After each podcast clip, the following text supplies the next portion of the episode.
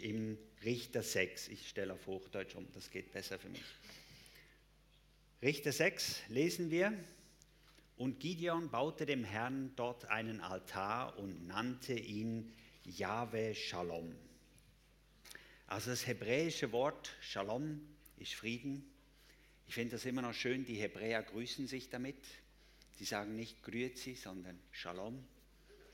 Shalom bedeutet Frieden, Wohlergehen, Wohlstand, Glück, Zufriedenheit.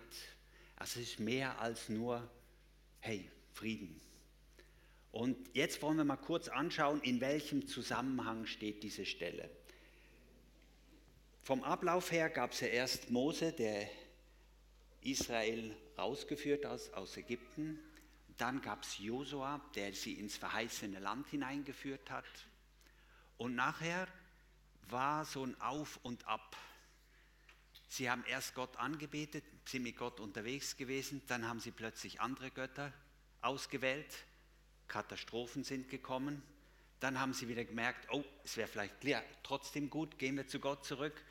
Und das ist die Zeit der Richter, wo dann Gott immer wieder einzelne Leute rausgepickt hat und durch die Israel Hilfe gebracht hat.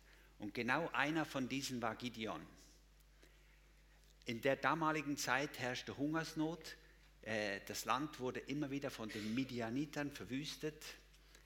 Und denen ging es nicht gut. Und dann kam eben ein Prophet und hat sie zur Umkehr aufgerufen. Und plötzlich erscheint ein Engel diesem Gideon. Und der ist gerade in der Kälte am Weizen dreschen.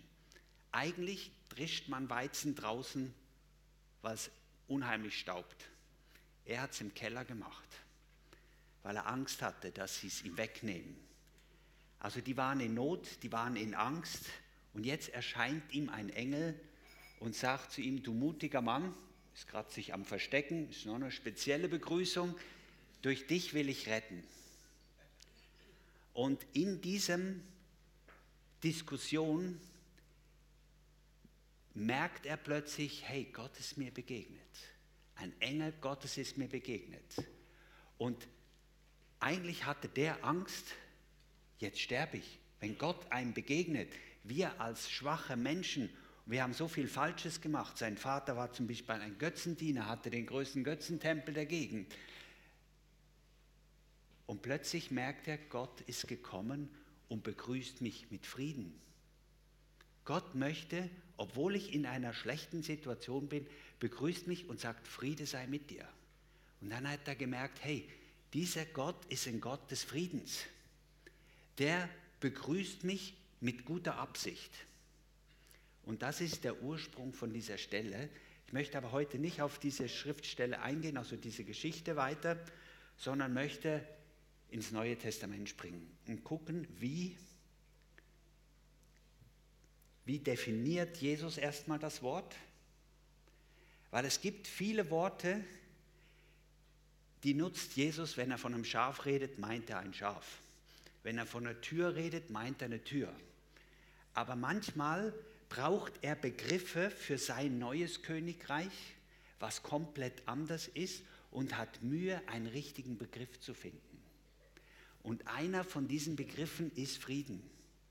Und er sagt, er fängt an, diesen Begriff anders zu definieren. Wir lesen im Johannes 14, Vers 27. Frieden lasse ich euch, Meinen Frieden gebe ich euch. Nicht wie die Welt gibt, gebe ich. Euer Herz werde nicht bestürzt, sei auch nicht furchtsam. Also Jesus sagt hier, hey, wenn ich über Frieden rede, rede ich über was anderes, als die Welt eigentlich mit Frieden meint. Die Welt meint, Frieden ist Abwesenheit von Krieg, von Streit. Das ist Frieden. Und da geht es um Umstände, um Äußeres. Und Jesus sagt, wenn ich über Frieden rede, rede ich übers Herz. Dann rede ich nicht über Umstände. Jesus hat uns nicht verheißen, dass wir immer ein Leben voller super Umstände erleben werden. Manchmal sagt er sogar richtig das Gegenteil. Das ist auch eine Verheißung, nicht die, die wir immer gern zitieren. Aber es gibt vielmals Herausforderungen in unserem Leben. Und er sagt, ich gebe euch meinen Frieden. Also er will Frieden geben, aber er meint nicht in den Umständen. Und ich habe mich oft ertappt, ich versuche, die Umstände zu ändern, damit ich Frieden habe. Und das funktioniert nicht. Jesus sagt, bei mir funktioniert es anders. Ich gebe euch meinen Frieden auch in Umständen, die vielleicht nicht friedevoll aussehen. Ich habe das mal gehört von Bill Johnson, der gesagt hat, du kannst nur den Sturm stillen, in dem du schlafen kannst. Auf die Geschichte von Jesus, der im Boot ist mit den Jüngern, die Jüngern schieben Panik, Jesus schläft mitten im Sturm. Und dann müssen sie ihn wachrütteln. Also Jesus hatte wirklich einen guten, tiefen Schlaf. Der konnte ausruhen, der konnte schlafen und dann haben sie ihn aufgeweckt und er hat den Sturm gestillt. Also das ist der Friede, den Jesus eigentlich hier definiert. Er sagt, dieser Friede ist vom Herzen, der Friede ist in den Gedanken, der Friede ist in den Gefühlen, der Friede ist in meinem inneren Wesen drin. Und dieser Frieden, den möchte Jesus uns geben. Und heute wollen wir uns anschauen, was er ist und wie wir da hineinkommen. Ist ja auch noch vielleicht von Vorteil. Was man auch nicht denkt, der Friede von Gottes ist gewalttätig. Ist erstmal das, was man sich vielleicht nicht denkt. Aber Gottes Friede ist kraftvoll, powerful. Wir lesen Römer 16, Vers 20. Der Gott des Friedens, also hier geht es um Frieden, aber wird in kurzem den Satan unter euren Füßen zertreten. Die Gnade unseres Herrn Jesus Christus sei mit euch. Wenn Gottes Frieden kommt, dann werden die Werke der Finsternis zerstört. Was hat Jesus immer gemacht, wenn seine Jünger in Panik waren? Friede sei mit euch. Immer wieder ist er gekommen. Als sie im Sturm waren, und Jesus plötzlich auf dem Wasser gewandelt ist und die hatten Angst, es ist ein Gespenst. Friede sei mit euch, ich bin's.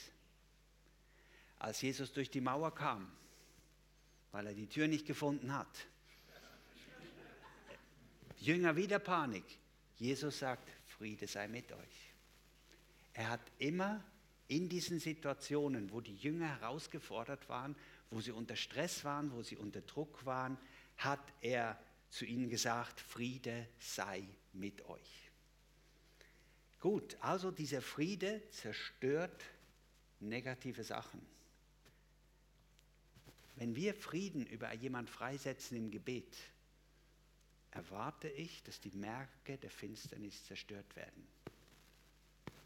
Krankheit, falsche Sachen werden zerstört, weil wir einfach den Frieden Gottes drin. Der Friede Gottes ist nicht, oh, ich habe alles lieb, es ist alles schön. Der Friede Gottes hasst das Böse. Jesus hasst Krankheit. Jesus hat das nicht gern. Jesus möchte das zerstören. Und das ist ein Friede, der kommt und das Negative vom Feind zerstört. Gut, jetzt möchte ich mit euch ein paar Verse aus dem Philipperbrief anschauen. Und bitte Glaubt mir, am Schluss kommt Frieden. Am Anfang nicht. Aber es ist der Weg zum Frieden. Und darum, es hat am Anfang gar nichts, gar nichts mit Frieden zu tun, aber es ist der Weg dahin. Philippa 4, Vers 4, da heißt es, freut euch im Herrn alle Zeit. Wiederum will ich sagen, freut euch. Grundlage von Frieden ist Freude. Finde ich eine schöne Grundlage. Und hier sagt er, freut euch im Herrn alle Zeit. Also er gibt uns irgendwie keinen Spielraum zum sagen, ja, heute ist kein Tag von der Freude. Und es ist, Freude ist eine Entscheidung. Zum großen Teil. Freude im Herrn. Ich entscheide mich für Freude und wo schaue ich hin? Auf den Herrn. Er hat mir vergeben. Er ist da, um mir zu helfen. Er ist bei mir.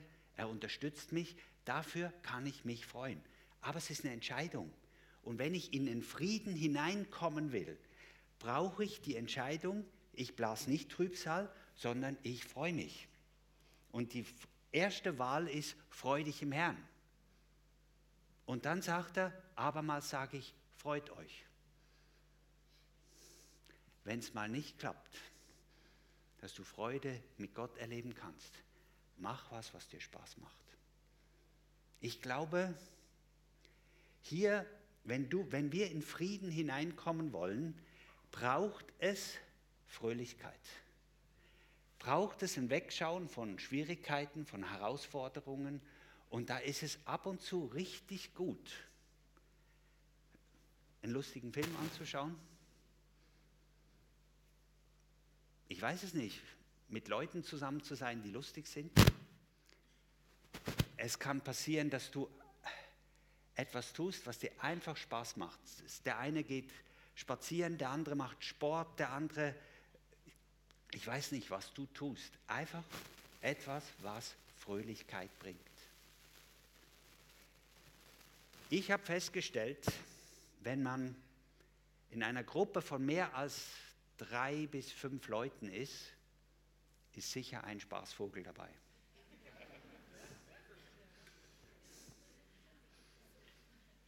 Jesus war mit zwölf jungen Männern unterwegs. Die Wahrscheinlichkeit da, mehr zu finden von diesen, ist recht hoch. Also ich gehe davon aus,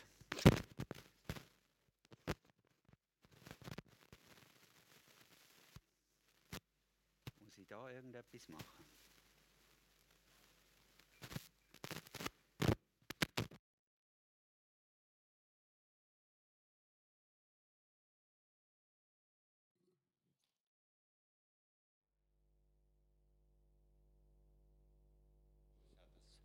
Violette? Okay, gut. Stellen wir auf das um. Wir waren bei der Freude stehen geblieben. Wir waren bei Jesus und seinen Jüngern stehen geblieben. Der war mit zwölf jungen Männern unterwegs zwischen 16, 17 bis 30. Und da gehe ich davon aus, wenn die Wahrscheinlichkeitsrechnung irgendwie einigermaßen stimmt, sind sicher drei bis vier sehr lustige Typen drunter gewesen. Das war ein sehr fröhlicher, lustiger Verein. Und ich finde, diese lustigen Leute, das sind Gaben Gottes, die einfach Fröhlichkeit bringen. Und jetzt möchte ich eine andere Bibelstelle mit euch lesen, Hebräer 1, Vers 9, wo der Hebräer-Schreiber über Jesus redet. Du lebst das Recht, alles Unrecht ist dir verhasst. Deshalb, o oh Gott, hat dein Gott das Salböl der Freude in solcher Fülle über dich ausgegossen, wie er es bei keinem anderen deiner Freunde getan hat. Hier steht, und damit hatte ich am Anfang als einer, der in der frei, also in der evangelischen Landeskirche in Deutschland aufgewachsen ist, recht Mühe. Jesus ist fröhlicher, lustiger als alle seine zwölf Freunde. Da waren sicher drei Spaßvögel, Jesus hat sie übertroffen. Jesus ist sehr, sehr fröhlich. Ich glaube, es ist die fröhlichste Person, die je auf dieser Erde war. Und das hat mein Bild revolutioniert. Weil bei uns in der Kirche, man durfte nicht klatschen, Lachen sowieso nicht. Und das hat so ein düsteres Bild von Gott gegeben. Und beim Beten, Hände falten, Kopf runter, Achtung, Gott kommt. Das war so, es war nicht, es war nicht fröhlich. Und hier wird ein Bild gezeichnet, dass Jesus sehr fröhlich ist.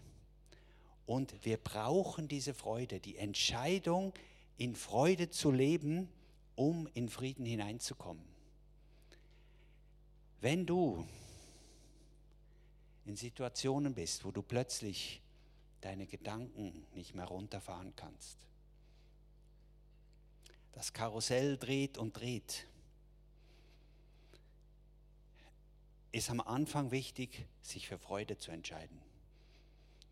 Nachher kommen andere Schritte, wie wir in den Frieden hineinkommen. Aber wir brauchen eine Entscheidung für Freude.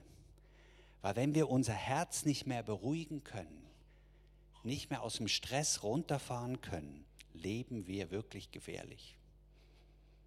Und das ist nicht gut. Das könnt ihr jeden Arzt fragen, jeden Psychiater, Psychologen, Sozomönch, wer auch immer. Wenn man nicht in den Frieden hineinkommt, in die Ruhe hineinkommt. Ab und zu gibt es Stress, ja, kein Problem. Aber ich kann mein Herz wieder zur Ruhe bringen. Und der erste Schritt ist Freude. Ich entscheide mich zur Freude, am liebsten im Herrn. Wenn es im Herrn nicht klappt, such dir etwas, was dir Freude macht, um den Weg in den Frieden hineingehen zu können. Wir gehen weiter in dieser Philippa-Stelle. Dort heißt es im nächsten Vers, eure Milde soll allen Menschen bekannt werden. Der Herr ist nahe. Mir gedacht, was soll, das kommt so wie out of nowhere. Was, was, was, was passiert hier? Milde ist für mich das Gegenteil von Härte.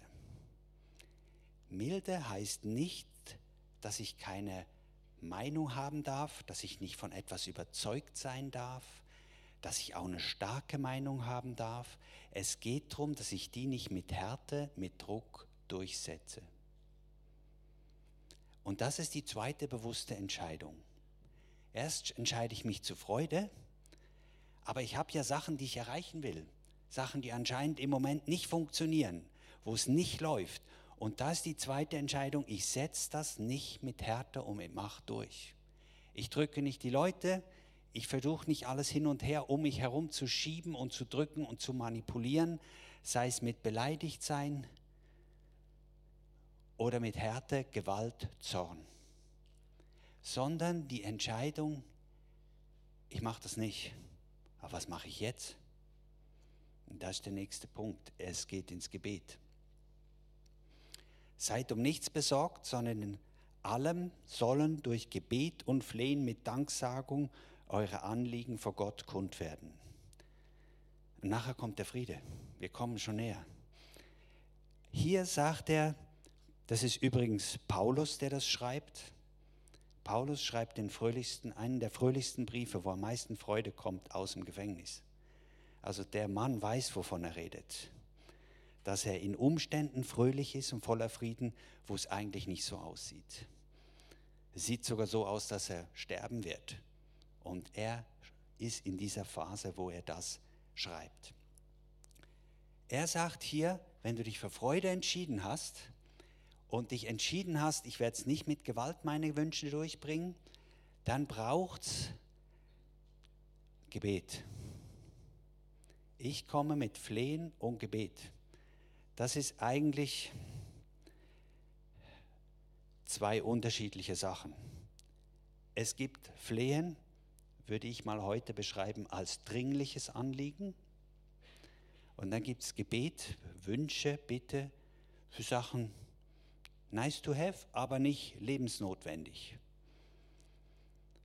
Und die sollen wir im Gebet zu Gott bringen. Und ich glaube, wenn wir uns gegen Härte entscheiden und für Milde oder Sanftmut, braucht es das Gebet, dass wir wissen, es kommt von Gott. Weil sonst werden wir irgendeinmal wieder zurückfallen in das Muster von selber sich durchsetzen. Du kannst das nur, wenn du im Gebet zu Gott kommst, ihm die Anliegen, die Nöte, die Herausforderung bringst, im Gebet, aber auch mit Danksagung. Danke, Herr, dass du das gehört hast. Danke, dass ich jetzt weiß, das ist bei dir, du sorgst dafür. Also nicht Gebet, jammern in dem Sinne, um mit Jammern Gott zu überzeugen, das geht sowieso nicht, sondern ihm das bringen im Vertrauen, dass er antwortet. Und dann endet das Gebet mit Danksagung. Was passiert dann? Und der Friede Gottes, der allen Verstand übersteigt, wird eure Herzen und eure Gedanken bewahren in Christus Jesus. Ich habe das schon so oft erlebt, Ich kann mit Sorgen ins Gebet reingehen, Mühe haben, dass meine Gedanken nicht dahin wollen, wo ich will. Wenn ich beim Herrn mich für Freude entscheide und ihm die Dinge abgebe, komme ich aus dem Gebet heraus. Die Situation hat sich noch nicht geändert. Die Umstände sind immer noch gleich.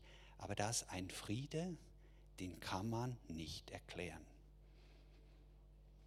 Der ist nicht erklärbar. Der ist auch völlig unvernünftig. Eigentlich sollte man sich Sorgen machen. Aber wenn der Friede Gottes übereinkommt, dann brauchst du dir keine Sorgen machen. Dann ist dein Herz zur Ruhe gekommen, dann sind deine Gedanken zur Ruhe gekommen. Du kannst entspannen. Du bist friedlicher und fröhlicher unterwegs, als es eigentlich der Situation entspricht. Und das ist der Friede von Jesus. Er sagt, Friede sei mit dir in diesen Herausforderungen, in diesen Nöten. Und ich, ich möchte euch einfach dazu ermutigen, so oft versucht man zuerst die Umstände zu verändern. Die Umstände sollen sich ändern. Okay, bin ich voll dafür. Aber wenn wir bei den Umständen anfangen um so Frieden zu erlangen, fangen wir einfach am falschen Ende an.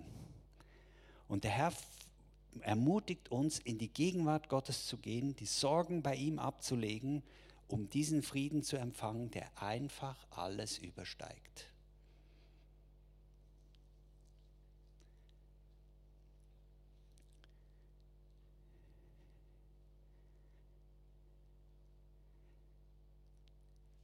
Manchmal ist man in Situationen, die man nicht erklären kann.